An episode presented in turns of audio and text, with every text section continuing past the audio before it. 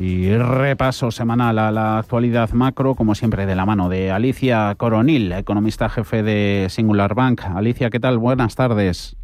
Buenas tardes, ¿qué tal tú? Todo, todo bien. Eh, mirando toda la actualidad que está un poquito movidita, Alicia. Por ejemplo, actualidad que pasaba hace poco por el Banco de España, que confirmaba el supervisor que en los tres primeros meses de 2021 el endeudamiento público, hablábamos antes de la OCDE y nuestra deuda, Dice el supervisor que el pasivo del conjunto de las administraciones públicas alcanzó ese nuevo máximo desde comienzos del siglo XX. Em, ¿Podría decirnos a qué se debe y qué implicaciones puede tener esto para nuestra economía, Alicia?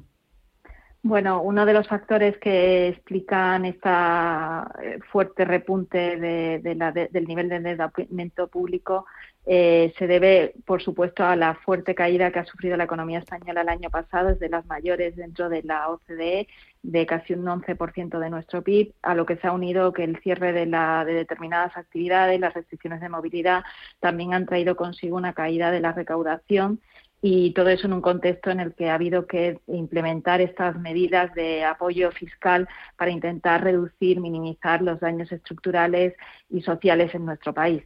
Eh, e, efectivamente, esto lo que hace es que las financieras a futuro puedan verse perjudicadas en el caso de España si no acometemos esas reformas estructurales eh, que no deben ir solamente en línea eh, de, pensar que hay que aumentar los impuestos, sino también hay que ir en la vía de aumentar la eficiencia del gasto público y, por supuesto, hacer reformas estructurales que permitan que una vez eh, superados los niveles previos de la crisis del COVID-19, pues la economía española gane en productividad y en competitividad y, por lo tanto, tenga un mayor crecimiento potencial.